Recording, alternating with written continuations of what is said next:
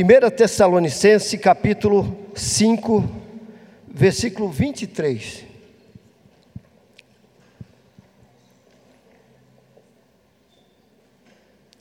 Primeira Tessalonicenses capítulo 5, versículo 23 diz assim: O mesmo Deus da paz vos santifique em tudo, e o vosso espírito, alma e corpo seja conservados íntegros e irrepreensível na vinda do Senhor Jesus Cristo. Eu quero que você curva a sua cabeça, feche seus olhos, deixe orar. Pai, nós sabemos, Senhor, que já falamos contigo através da oração, do louvor e adoração ao teu nome. Mas agora, Senhor, que iremos ministrar a tua palavra. Pedimos que, pelo poder do Teu Espírito, o Senhor fale conosco, o Senhor ministre aos nossos corações, pois cremos que o Senhor já começou esta boa obra em cada um de nós e que Tu és poderoso para completar esta obra. Em nome do Senhor Jesus, eu declaro que o Senhor é um Deus que opera milagres ainda hoje, porque Tu és o mesmo hoje, ontem amanhã e será eternamente Deus, porque tu és um Deus que não muda, Senhor. E nós te louvamos por isso, em nome do Senhor Jesus. Amém. Amém, queridos. Meus amados, aqui esse versículo fala exatamente da composição de todo ser humano. Eu e você somos composto. Diga comigo, eu olha para o teu irmão e diz assim: eu e você somos composto de espírito, alma e corpo. Amém? Todo ser humano. E nós sabemos que Deus realmente nos fez assim, a imagem e semelhança dele. Em Gênesis, no capítulo 1, versículo 26, diz que Deus nos fez a sua imagem e semelhança. E aqui, quando fala que eu e você somos espírito, alma e corpo, nós somos semelhante à Trindade Santa de Deus. Deus Pai, Deus Filho e Deus Espírito Santo, e é o único Deus, não é três Deus, assim como eu e você não somos três, somos três em um. Somos apenas um, mas composto de três partes, ou seja, espírito, alma e corpo. E com o nosso espírito nós temos comunhão íntima com o nosso Deus. Isso quando nascemos de novo. Quantos já nasceram de novo? Quantos já entregaram sua vida para Jesus? E você tem Ele como Senhor e Salvador da sua vida. Amém? Então, com seu espírito, você tem comunhão íntima com Deus, porque o Espírito Santo de Deus veio habitar no nosso espírito. Com a nossa alma, nós temos consciência de nós mesmos quando estamos bem ou estamos mal, quando estamos sarados ou enfermos. A nossa alma detecta em nós o que está acontecendo conosco. Nós sabemos quando estamos alegres, quando estamos tristes, quando estamos abatidos, quando estamos desanimados, porque a alma é a sede das nossas emoções. E isso mostra exatamente como nós nos encontramos. E o nosso corpo físico, nós temos contato um com o outro, temos contato com o exterior. Ou seja, nós podemos tocar, nós podemos abraçar, nós podemos beijar, né? E nós fazemos muito isso. Agora, todo ser humano, como eu disse, ele é composto de alma, espírito e corpo. Então, ele deve ser conservado íntegro, ou seja, sãos, inteiros, curados e libertos.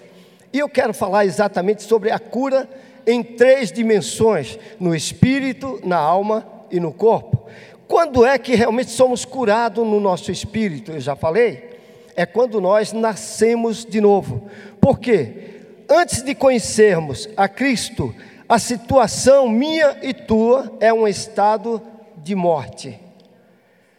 Nós não temos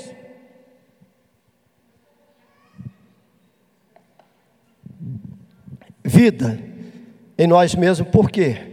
Porque quando Deus nos fez, nos fez perfeito. Mas o homem pecou. E Romanos 3:23 diz que todos pecaram. Depois do pecado de Adão e Eva, todo ser humano se tornou pecadores.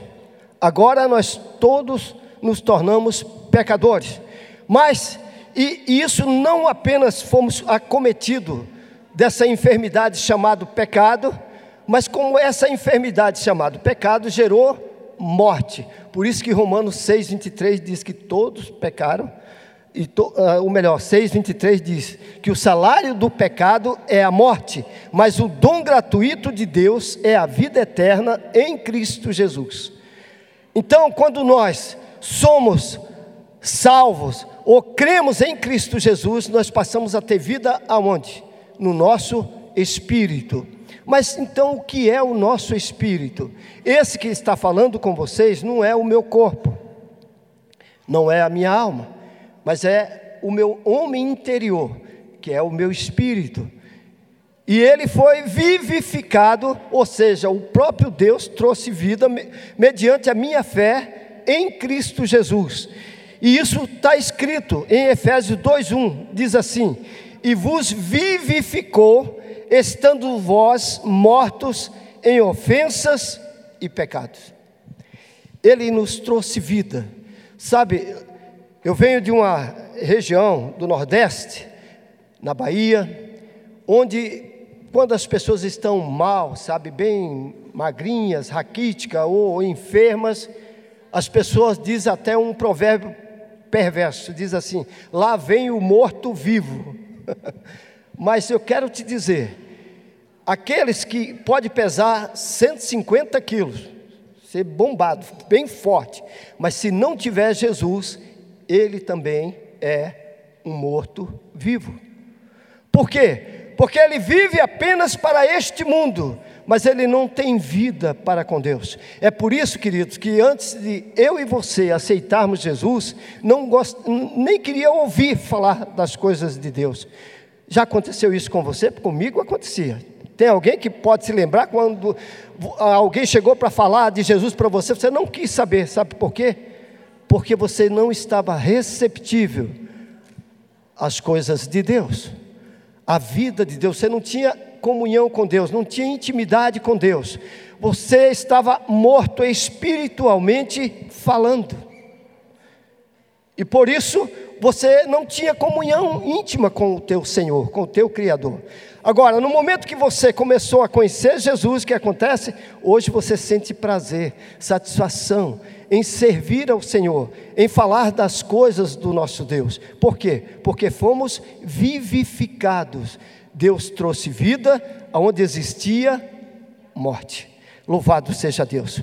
Agora, isso só foi possível através do novo nascimento. E isso está escrito no Evangelho de João, capítulo 3, versículos 6 e 7, diz assim: O que é nascido da carne é carne, e o que é nascido do espírito é espírito. Não te maravilhe de ter dito: necessário vos é nascer de novo. Aqui Jesus estava falando para quem? Para Nicodemos, que era um dos principais dos judeus. E ele foi ter com Jesus à noite porque ele era um homem que todo mundo sabia quem ele era era o chefe da sinagoga, vamos dizer assim. Então, se eu falar hoje aqui o nome, o prefeito de Guarapuava, você sabe, a maioria vai saber quem é. Por quê? Porque ele ocupa um cargo importante.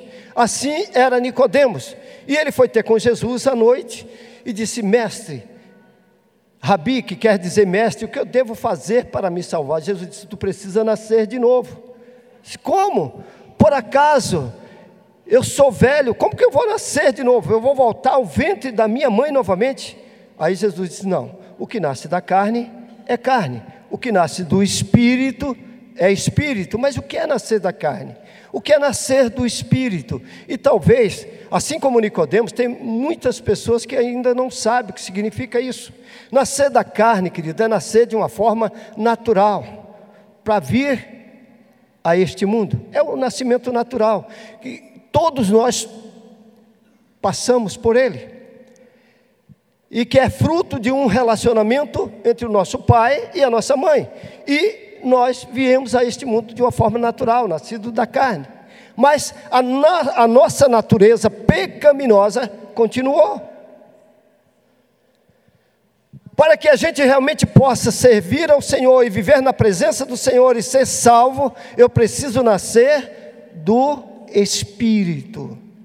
E como é que eu vou nascer do Espírito? Jesus disse: o que nasce do Espírito é Espírito. Mas o que é nascer do Espírito? É você e eu crermos em Cristo Jesus como Senhor e Salvador da nossa vida. E assim nós nascemos do Espírito. Você ouviu o Evangelho de Cristo, né?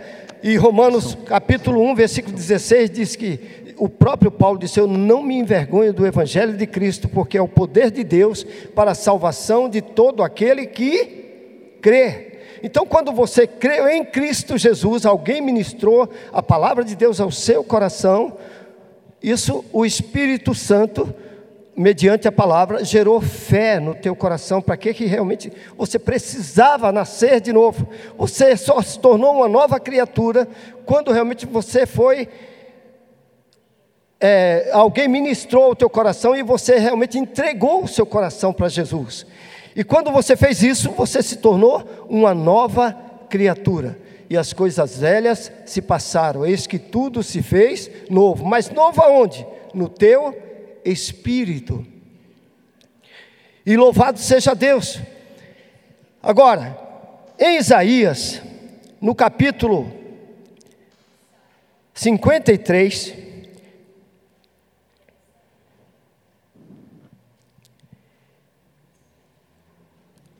o versículo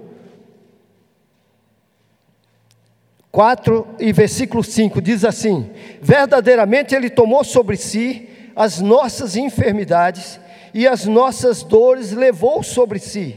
E nós o reputávamos por aflito e ferido de Deus e oprimido. Mas ele foi ferido pelas nossas transgressões e moído pelas nossas iniquidades o castigo que nos traz a paz estava sobre ele, e pelas suas pisaduras fomos sarados. Queridos, aqui eu quero pegar exatamente o versículo 5, a primeira parte do versículo 5, porque eu vou, como eu disse, estar ministrando sobre cura divina no espírito, alma e corpo. E a primeira parte do versículo 5 de Isaías 53 diz assim: mas ele foi ferido por causa das nossas transgressões e esmagado por causa das nossas iniquidades. Aqui está falando o preço que Jesus pagou pelos nossos pecados e, portanto, a cura do nosso espírito, trazendo vida aonde existe ou existia morte. É aqui que Jesus pagou o preço. Por isso, quando eu e você estamos enfermos, ou nós podemos reivindicar a cura, porque essa passagem nos faz lembrar da promessa do Senhor, do que Ele fez por mim e por você na cruz do Calvário. Aqui Ele pagou o preço por todas as nossas iniquidades, todos os nossos pecados, todo escrito de dívida que era contra nós, Ele cravou naquela cruz. E Efésios 2:1 diz que realmente ele nos vivificou, estando nós mortos em ofensas e pecados. Era esse o estado que eu e você nos encontrava. Mas essa enfermidade, como eu disse, não apenas nos levou ao pecado, mas também ele levou à morte, e morte física. Por isso, se Jesus não voltar antes, todos nós, desde o mais moço ao mais velho, um dia vamos morrer. Agora, se Jesus voltar antes, aqueles que estão em Cristo serão glorificados e arrebatados para o encontro com o Senhor. Mas antes, os que morreram em Cristo ressuscitarão primeiro. O castigo que nos traz a paz estava sobre ele e fala da cura da nossa alma. Sabe, queridos, no nosso espírito está tudo certo, nós somos vivificados, os nossos pecados foram cancelados, hoje nós temos vida e vida com abundância, mas na nossa alma, muitas vezes nós somos feridos, nós somos machucados, magoados, E de uma forma muito especial, nós temos vivido isso nesses dias. Esses é um dias onde estamos vivendo de muita ansiedade, muita preocupação, guerras, rumores de guerras, epidemia, e tudo isso provoca ansiedade nos nossos corações e preocupações. Agora, o Senhor Jesus disse que nós não iríamos ficar isento dessas tribulações, dessas preocupações. Ele disse assim, em João, no Evangelho de João, capítulo 16, versículo 33, ele diz assim: Tenho-vos dito estas coisas, para que em mim tenham paz. No mundo tereis tribulações, mas tende bom ânimo, eu venci o mundo. Todos nós, mesmo em Cristo Jesus, vamos passar por lutas, por dificuldades, por tribulações. Mas Jesus diz que nós podemos ficar tranquilos, porque isso é passageiro. Ele diz que nós devemos ter bom ânimo, porque Ele venceu todas essas coisas, Ele fez a mim e a você mais do que vencedores. E ainda, falando sobre essa questão da alma, nós temos em Filipenses capítulo 4, versículos 6 e 7, diz assim: Não andeis ansiosos por coisa alguma, antes, em tudo, sejam vossos pedidos conhecidos diante de Deus pela oração, súplicas com ações de graça, e a paz de Deus, que excede todo entendimento, guardará os vossos corações e os vossos pensamentos em Cristo Jesus. Agora, então, por que, que a gente fica ansioso? Porque nós tiramos muitas vezes os olhos do Senhor, da Sua palavra, e colocamos nossos olhos no problema que nos aflige. Nós temos aqui os nossos irmãos ucranianos, também temos os afegãos, tem alguns irmãos venezuelanos que têm passado por situações difíceis.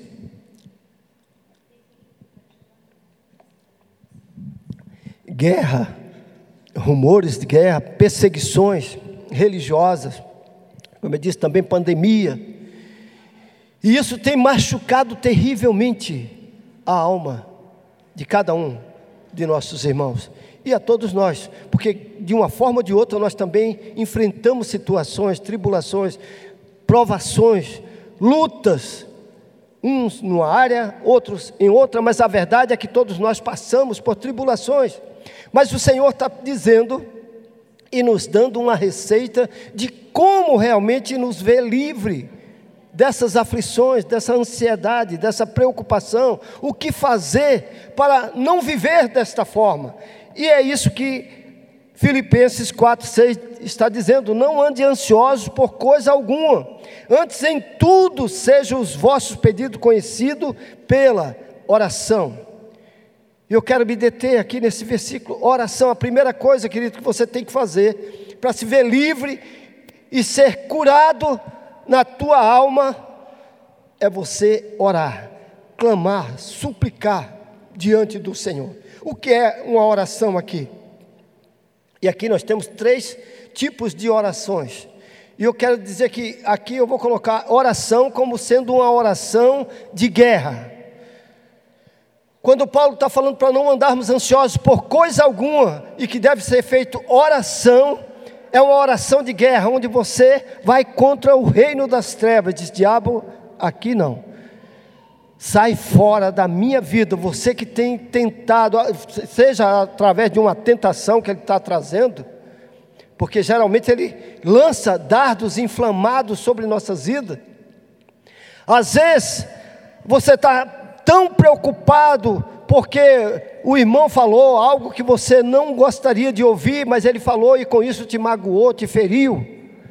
E você vê que às vezes esse próprio irmão, ou amigo, ou um colega de trabalho, ou quem sabe marido, mulher, às vezes tem palavras duras que magoa, que fere um ou outro, e isso deixa a gente magoado, aflito.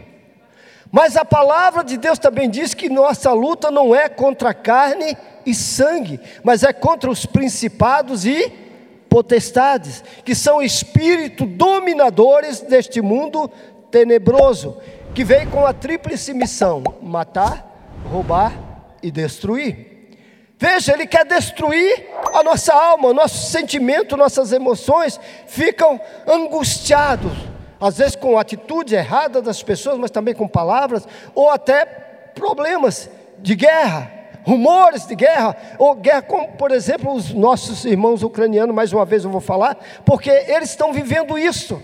Estão aqui, foram recebidos por nós, porque não conseguem viver na, na sua pátria, na sua nação, porque foi invadida por um homem que eu quero dizer que, sinceramente, ele foi induzido pelo poder das trevas para poder tentar destruir uma nação inteira. Mas eu quero dizer aos nossos irmãos ucranianos que vocês não estão sozinhos, o Senhor é com vocês. O poder de Deus está no momento que você realmente clamar, suplicar diante do Senhor, Ele vai trazer mudança, Ele vai trazer transformação. Ele é o nosso Jeová Sabaote, o Deus que luta as nossas lutas, que guerreia as nossas guerras. E Ele está conosco. Nós estamos orando pela Ucrânia, estamos orando por nossos irmãos ucranianos. E eu declaro em nome de Jesus que nesta manhã o Senhor trouxe vocês aqui, Ele vai trazer paz com relação a esta guerra, ah, isso que tem causado dano em tantas famílias ali, inclusive a de vocês. E com isso tem deixado a alma de vocês abatida, aflitas, angustiadas, porque vocês têm membros da família de vocês lutando lá nesta guerra.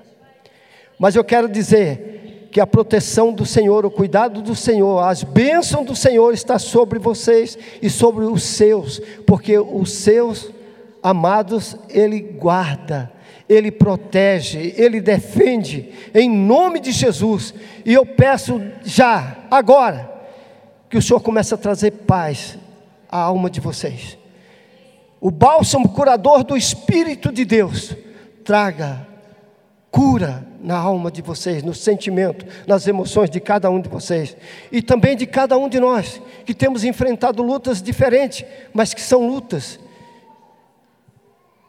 Como eu disse muitas vezes nos nossos lares, na nossa casa, na nossa família, chegou a hora de você se levantar como verdadeiro guerreiro de oração e confrontar o reino das trevas, dizer: não, diabo, aqui não, na minha casa você não vai continuar levantando brigas, confusões, contenda, discórdia. Não, eu te repreendo em nome de Jesus. Isso é oração de guerra. Isso é oração onde você não fala para Deus, você fala diretamente com o inimigo, com o reino das trevas. Você não, você não vai controlar, assumir o controle da minha casa, gerar contenda, porque geralmente o inimigo se levanta para marido e mulher muitas vezes vive isso no dia a dia. Às vezes vocês já perceberam que às vezes uma palavra que muitas vezes sai dos lábios da gente, principalmente o homem quando fala para com a esposa, às vezes ele não teve a intenção de magoá-la, de feri-la, mas acaba ferindo e magoando. Homens, quanto isso vocês sabem que já aconteceu? Você falou e não teve intenção de magoar, de magoar a pessoa que mais você ama, que é o teu cônjuge, mas ela se sentiu magoada, ferida. Sabe por quê? porque o inimigo pegou a tua palavra e torceu, e colocou de uma forma que magoou, que feriu. E é aí que você tem que se levantar em oração para repreender o reino das trevas. Porque a tua luta não é contra o teu cônjuge, o teu cônjuge você ama. Por isso você é casado com ele, né? Você vive com ele. Agora, o inimigo que veio para matar, roubar e destruir, tem que ser expulso lá da sua casa, da sua família, e você faz isso através do poder da oração. Manda ele embora, em nome de Jesus. Amém? Você pode fazer isso também, aqui diz, com súplicas. Você está precisando de um milagre urgente, meu irmão. Há uma necessidade.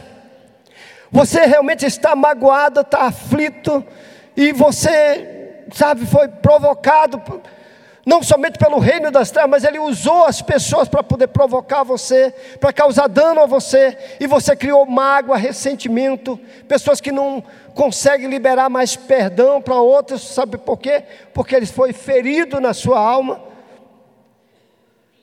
E você não quer, você conhece a palavra, você é um filho de Deus, e você não quer viver daquele jeito, sabe como você faz? Você derrama sua alma diante do Senhor. Súplica é isso, muitas vezes envolve choro na presença do nosso Deus, onde nós derramamos a nossa alma diante do nosso Deus. Diz, Deus, sara minha alma. Eu não quero carregar esse fardo, esse peso nas minhas costas. Eu não quero continuar com a minha alma amargurada, aflita, perturbada por causa dessa situação e você vai aos pés do Senhor. Sabe, querido, todos nós, como eu disse, passamos por lutas e provações, dificuldades, enfrentamos, isso é normal, faz parte. E o Senhor Jesus disse que iríamos passar. Mas é para passar, não é para ficar, não é para permanecer nesse estado, não. Ele quer trazer cura e por isso Deus te trouxe aqui nesta manhã. Porque não importa a luta que você está sofrendo ou passando, ela é realmente passageira. Hoje o Senhor vai trazer cura na tua alma, em nome de Jesus, amém? Agora, uma das formas, como eu disse, de você realmente se ver livre é através da súplica. Isso segundo esse versículo que nós lemos. E o que é uma súplica é você derramar mesmo a tua alma diante do Senhor e um dos melhores horários que eu costumo fazer isso quando enfrento qualquer dificuldade é as madrugadas. Quantos têm esse costume, esse hábito de orar assim às madrugadas? Gente, eu não sei você, mas parece que eu tenho um acesso mais fácil, mais rápido, que chega ao trono da graça. Sempre que eu enfrentávamos luta, nossos filhos hoje são todos casados. Eu tenho quatro filhos, todos casados, tenho sete netos em véspera do oitavo já. Mas sempre que passava luta entre nós como família, eu vou, eu ia para os pés do Senhor, orar. E isso às madrugadas. Sabe por quê? Porque está escrito: aquele que me busca às madrugadas me acha ou me encontra. Você passa a ter um, sabe, um encontro mais íntimo com o Senhor. É só você e Deus. E Ele ouve. É claro que Ele vai te ouvir em qualquer hora, porque Ele habita em nós, Ele vive em nós. Amém, amados? Mas, você sabia que Jesus se retirava e ia mesmo às madrugadas orar? E se o Mestre, o nosso Senhor, o nosso Salvador fazia isso, eu e você temos mais é que fazer, buscando a Ele, a, a face do nosso Pai, às madrugadas. E com certeza, Ele vai te ouvir, e Ele vai trazer a solução para aquele problema que você está enfrentando. E a última parte diz assim: com súplicas e ações de graças. Você sabia que nós temos uma dificuldade de agradecer aquilo que recebemos do Senhor?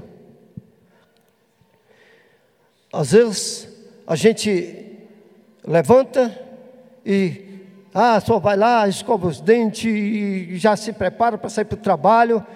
Irmãos, deixa eu te dizer, eu não faço assim. O que eu faço acordei, eu já agradeço a Deus por estar vivo. Isso já é um bom motivo, não é verdade? Por ter vida, por ter saúde, por ter uma casa, uma esposa, um, meus filhos, meus netos, genros, nora. Agradeço por tudo. Porque a palavra de Deus diz: em tudo dai graças, porque esta é a vontade de Deus para convosco em Cristo Jesus. Meus queridos, nós precisamos ter um coração agradecido, reconhecer os feitos do Senhor em nós e através de nós. Por isso, quando você enfrenta uma luta, você aplica esses três princípios aqui de oração, faz guerra contra o inimigo, ou então entra em súplica diante de Deus, derrama sua alma e começa a agradecer você já tem a resposta. Deus já garantiu a vitória. Por isso, fica tranquilo, não importa a luta que você estiver passando, o Senhor é contigo. E se Deus é por nós, quem será contra nós, não é verdade? Então nós precisamos realmente ter a palavra nos nossos corações, e isso é a nossa alma. A nossa alma, você sabia que ela não nasce de novo? Não, ela é renovada, ela é restaurada.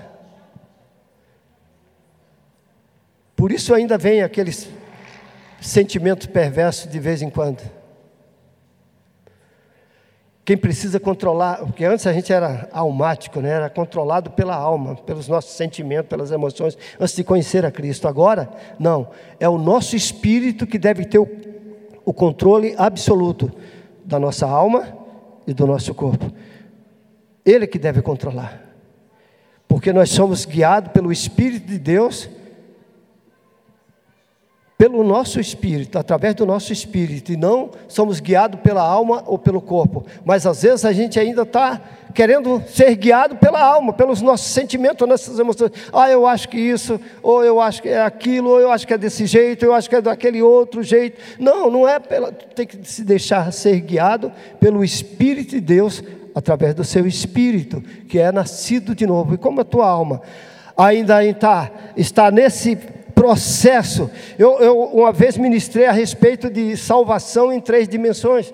Então, no nosso espírito, está tudo certo, nós somos salvos, nascemos de novo, foi vivificado. Na nossa alma, eu estou sendo salvo. E como é que eu sou salvo na minha alma? Quando eu obedeço a palavra de Deus, quando eu faço aquilo que Deus me pede para fazer aí o processo de salvação começa a se manifestar e santificação também na minha alma. E no meu corpo, eu vou ser salvo.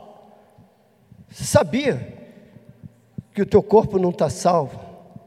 Ele vai tombar, vai voltar ao pó no dia que você morrer, mas quando Jesus voltar, aí ele vai ressuscitar este corpo, e aí se dá a salvação por inteiro, no espírito, na alma e no corpo, porque você e eu vamos ter um corpo glorificado para viver a eternidade com o Senhor. Agora, querido, isso envolve obediência à palavra de Deus. Em Lucas 6,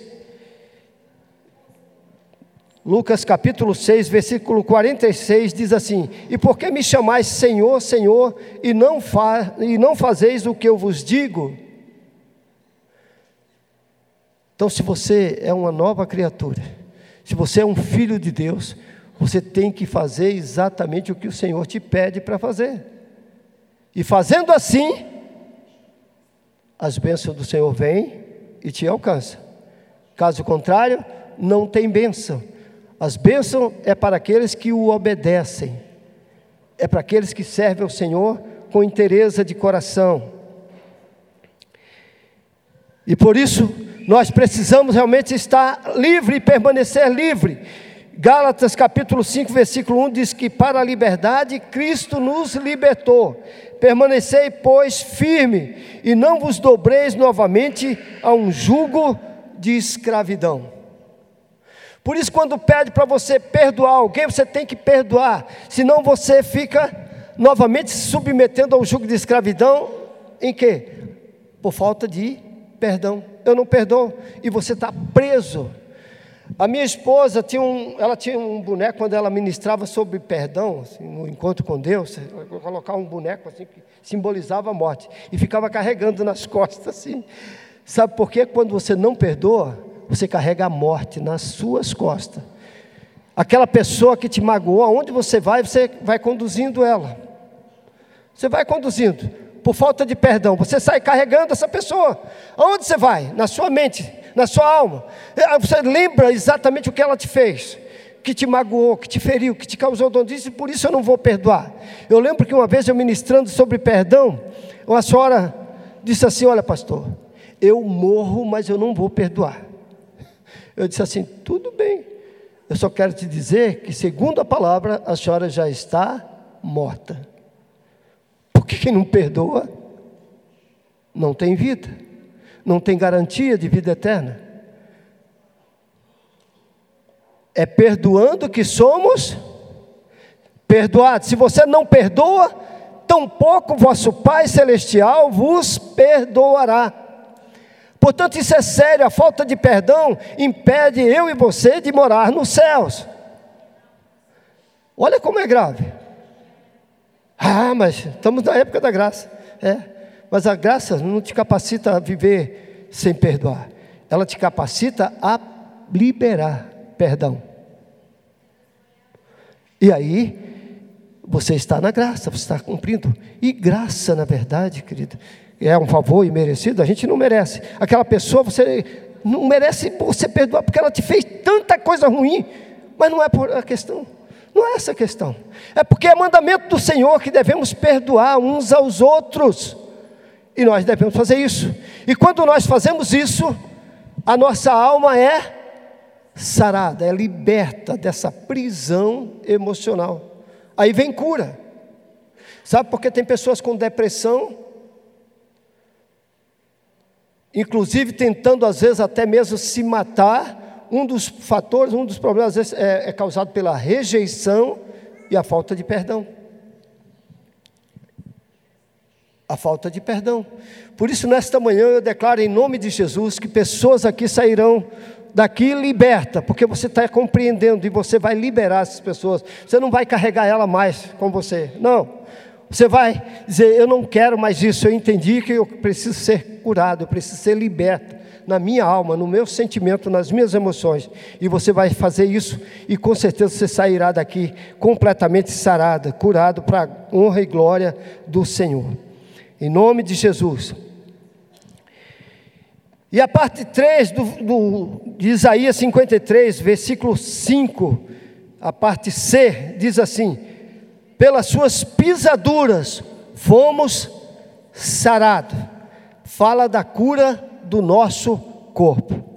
Queridos, alguns meses, na verdade, está quase um ano, eu fui chamado, eu e o pastor Zenilton, para orar com um senhor que estava com diabetes.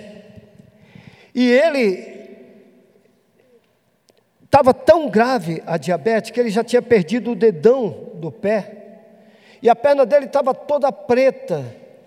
E o médico disse que ele teria, teria que amputar a sua perna. E eu fui, orei com ele, juntamente com o pastor Zenilton, e nós voltamos.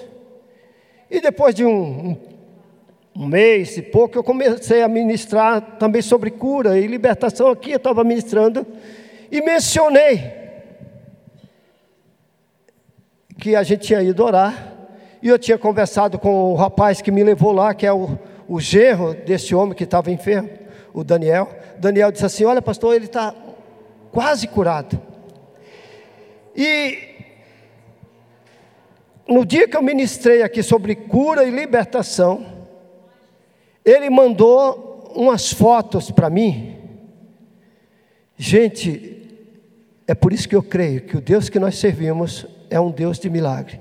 Eu quero que, se possível, a irmã coloque no telão essas fotos para vocês verem que algo assim sobrenatural, gente.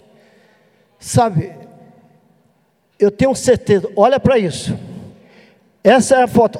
Eu, não, eu quero que você mostre outra antes, filha, antes. Por favor, mais uma antes. Olha o dedo do rapaz, não tinha mais. Não tinha esse dedão aí. Pode passar, a próxima. Estava aberto desse jeito. E depois que oramos, ungimos eles, a perna desse homem. Pode passar agora a próxima. Começou a sarar, mais uma. Completamente sarado. Esse é o Deus que eu creio, querido. Agora, o Senhor Jesus, ele disse: se nós crermos nele, faríamos as obras que ele fez e outras ainda maiores. Quantos creem em Cristo Jesus? Então isso não é só para mim como pastor, ou o pastor Zenilton, mas é para todos nós, como corpo de Cristo. Ele disse: tudo é possível ao que crê. Logo, se nós, como igreja, cremos, eu declaro. E nesta manhã, querido, vai haver milagres extraordinários aqui, pode ter certeza. Sabe por quê? Porque nós vamos orar uns pelos outros. A Bíblia diz que nós devemos fazer isso, Deus já nos deu a autoridade para fazer isso. O problema é que nós não fazemos, ou se fazemos, fazemos muito pouco. Só precisamos orar mais. Colocar, embora na, na época aqui da, da pandemia, quase que a gente não podia fazer isso, tocar um no outro. Mas nessa manhã nós vamos tocar, nós vamos orar, nós vamos impor nossas mãos, nós vamos ungir as pessoas, porque a palavra de Deus diz que a unção com óleo despedaça todo jugo, toda cadeia, toda prisão emocional vai cair por terra em nome de Jesus. Mas o milagre maior, querido, na vida daquele homem, para mim, foi porque eu perguntei: como é que está a tua vida com Deus? Esse homem que estava enfermo, ele disse assim: Não está, pastor, eu não estou mais no Senhor. Eu digo, mas como assim? É, eu servia o Senhor, mas eu saí fora, não quis saber mais. Eu digo, você quer se reconciliar com Deus? Ele disse, eu quero.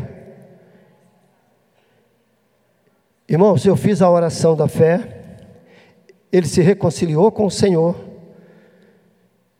e eu disse agora, porque você recebeu o milagre maior, que é o milagre da salvação, o milagre menor vai acontecer. Irmão, eu profetizei isso, e o resultado foi esse aí. Vocês entendem? Porque o Deus que nós servimos é um Deus de milagres, um Deus que opera milagres ainda hoje. Está escrito que Ele é o mesmo ontem, hoje e será eternamente. Deus. Ele não muda. E se ele curou no passado, ele cura no presente e vai curar por toda a eternidade, porque ele continua sendo Deus. O que nós precisamos é entender que nós somos, como filho dele, como representante de Cristo, um agente condutor de milagres. Quantos crê que você realmente é um agente de milagres? Amém? Que você pode levar o milagre, e o milagre maior é o milagre da salvação. Você pode falar do amor de Cristo, as pessoas se renderem a Cristo, e quando você colocar tuas mãos sobre os enfermos, irmãos, vocês vão ver a glória de Deus. Irmãos, quantas pessoas já vi serem curadas. E como eu já falei aqui, eu fui para a Bahia na verdade, eu sou da Bahia, sou de Feira de Santana, Bahia, Nordeste. E fica 2.400 quilômetros daqui, a Feira de Santana. E um dia, a minha irmã me ligou e disse: Ailton, vem para cá porque o pai passou mal, foi para o hospital. E ele pegou uma infecção generalizada e o médico disse que ele não vai sobreviver. E na época eu não era pastor, irmãos, eu estava começando a minha vida cristã, praticamente ainda. Eu disse, eu tinha um comércio, eu digo, mas eu, eu tinha acabado de pagar minhas contas, ah, né, tudo que eu estava devendo eu paguei, mas fiquei sem dinheiro para nada.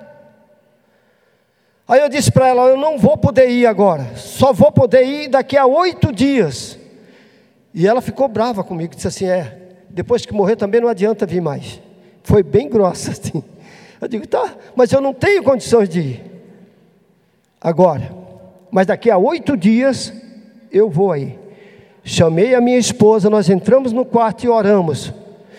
Deus, a tua palavra diz: se dois dentre vós concordar a respeito de qualquer coisa e pedir ao Senhor, isso seria feito pelo nosso Pai que estás no céu. E mais, o Senhor disse: se nós crermos, veríamos a tua glória. Eu quero ver a tua glória, o Senhor curando meu pai. Eu quero ir daqui a oito dias, que o Senhor me dê condições para ir lá e eu quero ver realmente ele ser sarado, curado porque tudo é possível ao que crê. Nós oramos e depois de oito dias, para encurtar a história, eu estava lá. Quando cheguei, ele estava no hospital e falei com um amigo dele, seu Paulo. Não é o apóstolo Paulo, mas era Paulo. e eu disse assim, seu Paulo, como é que está o meu pai? Ele disse assim: está mal. Não sei se ele escapa. Eu digo: escapa sim, ele não vai morrer.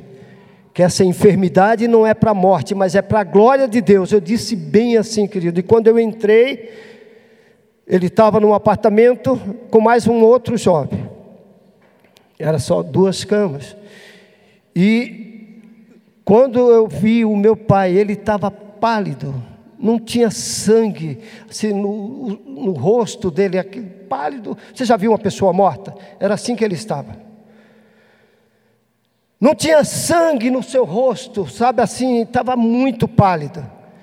E eu coloquei minhas mãos sobre ele, a cabeça dele e comecei a orar. Irmão, o sangue foi voltando assim ao rosto, a fisionomia dele foi mudando, e daqui a pouco ele com o olho fechado, e daqui a pouco ele abriu os olhos e ele me reconheceu. E ali, ah, foi algo sobrenatural, algo maravilhoso, sabe? Que aquilo eu guardei assim no, meu coração. Ele disse assim: ele disse, Ailton, Ailton não, porque o meu apelido não é Ailton, ele me chamava por um apelido, Lilito. Nada a ver, né? Mas era Lilito. Lilito, você está aqui? Eu digo, eu estou, pai. E eu, aí eu, começamos a chorar junto. Mas tinha um jovem que tinha levado uma pancada assim na cabeça dele e estava uma tipo um, um galo assim na testa dele. E fazia cinco dias que aquele jovem também estava internado ali. E os outros jovens que estavam junto com ele, ficou vendo o que aconteceu com o meu pai. E eles olhavam para mim como se eu fosse um Deus que tivesse feito o pai ressuscitar daquela situação. Aí eu disse assim: olha, o mesmo Deus que operou na vida do meu pai, pode operar na vida do seu amigo, se vocês crerem. E nessa hora todo mundo crê, né? porque viu, né? Aí, então, eu falei, então vamos orar. Oramos, irmãos.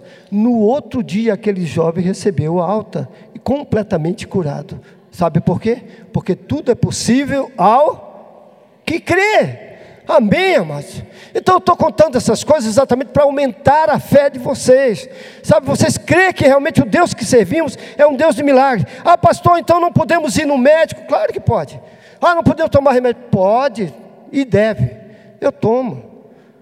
Quando preciso também, mas sabe o que você faz primeiro? Ora. Porque Deus pode querer usar exatamente você para operar um milagre. Agora, se você não ora, daí nada vai acontecer. E a ordem já foi dada.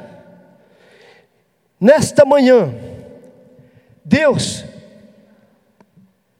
está falando com cada um de nós e nos fazendo lembrar do poder que Ele já colocou em mim e em você. Em Lucas capítulo 10, versículo 19, está escrito que Ele já nos deu autoridade para pisarmos escorpiões e serpentes e todo o poder do inimigo, e nada, absolutamente nada nos causará dano. Portanto, eu declaro em nome de Jesus que já tem poder de Deus sobre a tua vida para você expulsar os demônios, os espíritos malignos que vierem querer atormentar você, ou a sua casa, ou a sua família. Quantos crê e recebe isso? É isso que Deus quer. Sabe, nesses dias eu creio que Deus não está levantando um ou outro para poder realizar milagres. Não, porque Deus não faz acepção de pessoas, mas Ele usa aqueles que realmente se colocam à disposição para fazer aquilo que Ele pede. Se você se colocar à disposição, irmãos, você vai ver coisas tremendas. Sabe, eu creio que eu não somente sou pastor, mas eu tenho realmente um ministério evangelístico. E como evangelista, eu sempre digo que pelo menos dois dons nos acompanham: o de cura e libertação. Quem é evangelista sabe disso. Quando você começa a falar do amor de Cristo, as pessoas começam a chorar, a se quebrantar.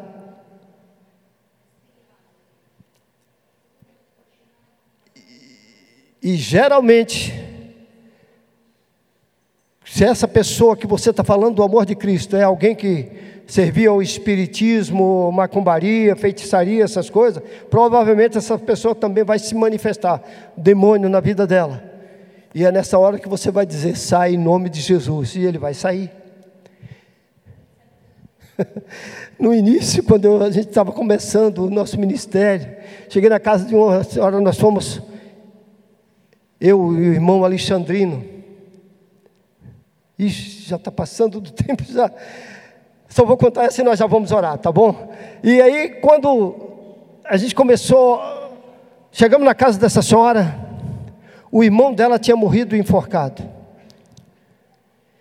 E tudo que o irmão Alexandrino falava para a irmã desse jovem que morreu, ela dizia assim: é mentira. Aí o Espírito Santo trouxe assim, disse assim: Alexandrino, vamos orar. E nós começamos a orar. E o Espírito Santo trouxe ao meu coração e disse assim: repreende o espírito de morte.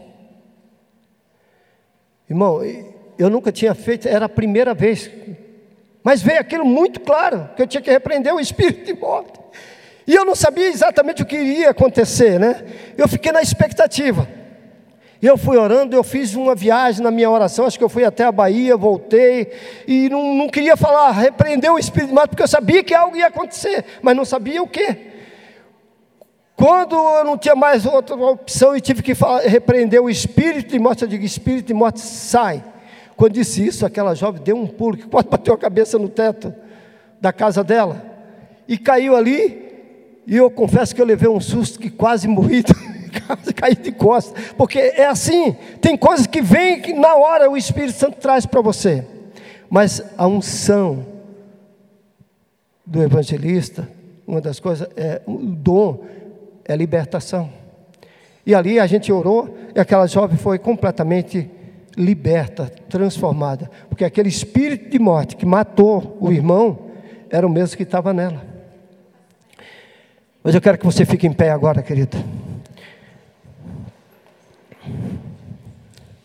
Eu quero fazer três orações. Eu até pensei da gente realmente ungir todos vocês, mas eu acabei indo muito longe e só vou orar mesmo. E não vou ungir vocês dessa vez mas a unção do Espírito de Deus já está sobre vocês. Amém? Creia nisso. Mas, como eu disse que o maior milagre é o milagre da salvação. Eu quero que você erga sua mão.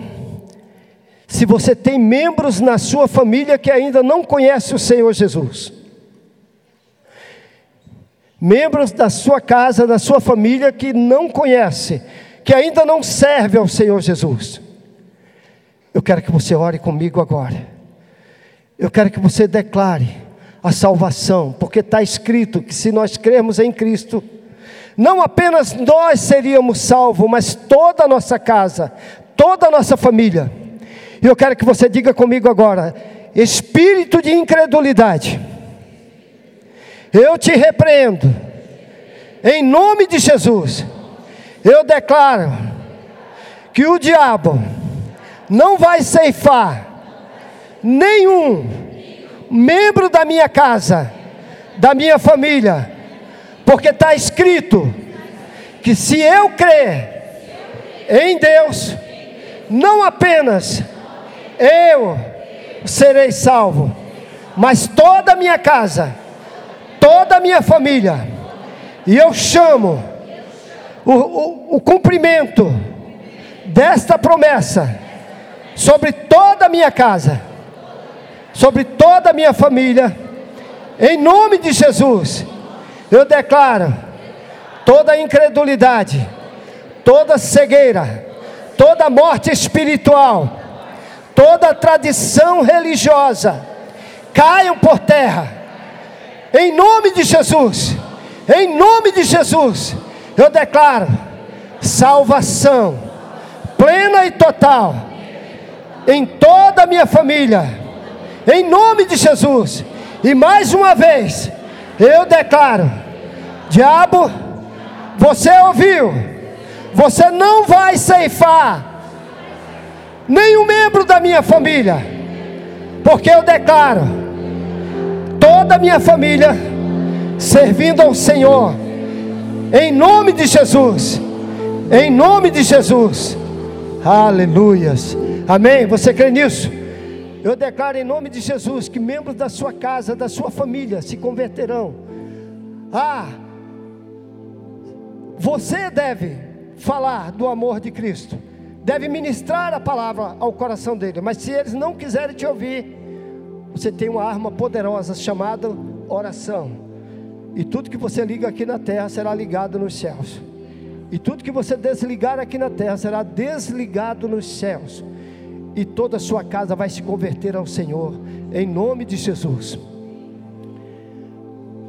Mas eu declaro também, agora eu quero que você ore comigo agora, sobre libertação. Tem pessoas aprisionadas ainda pelo vício das drogas, do alcoolismo, do tabagismo, da imoralidade sexual. Eu declaro o Senhor trazendo libertação. Eu declaro as pessoas sendo livres, sendo libertas, porque para a liberdade Cristo Jesus os libertou. E eu declaro em nome de Jesus o poder de Deus se manifestando na tua casa, na tua família, trazendo libertação. Em nome de Jesus. Ore, comece a colocar essa pessoa que você sabe que ela está aprisionada. Ah, e você vai dizer, diabo, você não vai mais aprisionar com o vício do alcoolismo, das drogas, do adultério, da prostituição, da imoralidade, caia por terra, em nome de Jesus, em nome do Senhor Jesus Cristo, nós declaramos que todo o poder das trevas bate em retirada agora, agora, em nome de Jesus, em nome de Jesus, eu declaro todo demônio do alcoolismo, das drogas, do narcotráfico, batendo em retirada de cada membro da tua família que está atormentada por esses vícios agora, em nome de Jesus. Senhor, traz libertação plena, total. Deus, são famílias que estão sofrendo por causa desses vícios terríveis. Ó oh, Deus, e com isso o inimigo tem aprisionado essas vidas. Mas nesta manhã eu dou uma ordem a todo demônio ou do alcoolismo, do tabagismo, ou das drogas, da imoralidade, caiam por terra. Solte essas vidas agora. Solte essas vidas agora, em nome de Jesus. Em nome do Senhor Jesus Cristo. Manifeste, Senhor, a tua glória. Em nome de Jesus. Obrigado, Senhor. Obrigado, Senhor. Porque para a liberdade Cristo Jesus já os libertou. Permaneça livre, meu irmão. Permaneça livre em nome de Jesus. E por último, eu quero orar sobre cura física. Se é a enfermidade que está sobre o seu corpo, se for possível você colocar a mão no local da enfermidade, muito bem, faça isso. Se não, Coloque a mão no seu peito, no seu coração. Eu vou orar, eu vou declarar o Senhor te curando. Eu declaro que toda enfermidade no teu corpo nesta manhã vai cair por terra.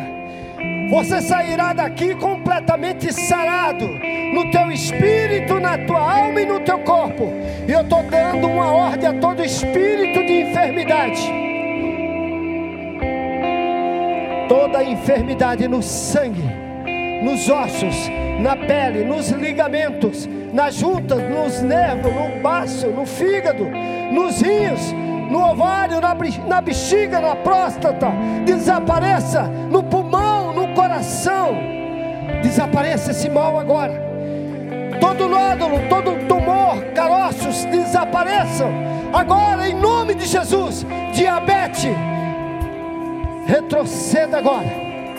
Em nome de Jesus. Dores na coluna. Eu declaro o Senhor tocando em cada vértebra agora. Eu dou uma ordem a essa coluna que se alinhe agora em nome de Jesus, em nome de Jesus, e cada vértebra entre no seu devido lugar, em nome de Jesus. Dor de cabeça crônica, desapareça, desapareça dores nos braços, nas pernas, desapareça dor de ouvido, Cesse agora em nome de Jesus. Em nome de Jesus. Onde houver enfermidade no teu corpo, eu estou declarando que o Senhor já levou as nossas dores, nossas enfermidades, e que pelas suas chagas, eu e você já estamos sarados, curados, livres deste mal, em nome de Jesus, em nome do Senhor Jesus Cristo. Ah, eu estou declarando pessoas agora sendo tocada. Você que está com dificuldade para ouvir, toda surdez desapareça. Senhor Jesus, Ele tocou num jovem surdo e mudo, e Ele tocou nos seus ouvidos e disse: Efatá, abre-te. Eu dou uma ordem agora, esses ouvidos, abre-te, em nome de Jesus em nome do Senhor Jesus Cristo. Efatá, abre-te agora, em nome de Jesus, e seja completamente sarado, curado, para a glória de Deus, o nosso Pai, em nome de Jesus. Eu declaro saúde perfeita em todo o teu corpo eu declaro que toda sensibilidade dolorosa no teu corpo está desaparecendo agora. Eu declaro fogo de Deus vindo sobre ti agora e te curando completamente, em nome do Senhor Jesus Cristo. Glorifica o teu nome, Senhor, nesta manhã. Glorifica o teu nome, Senhor, nesta manhã. O Senhor disse: Nós cremos, veríamos a tua glória. Eu quero ver a tua glória se manifestando no meio do teu povo. E ele saindo daqui declarando que recebemos. Meu irmão, você precisa receber. Você recebe pela fé. Ah, rejeita a dúvida, rejeita a incredulidade e declara: Eu estou sarado, porque é promessa do Senhor para mim e para você. Esse é o sacrifício que Cristo fez em favor da nossa vida.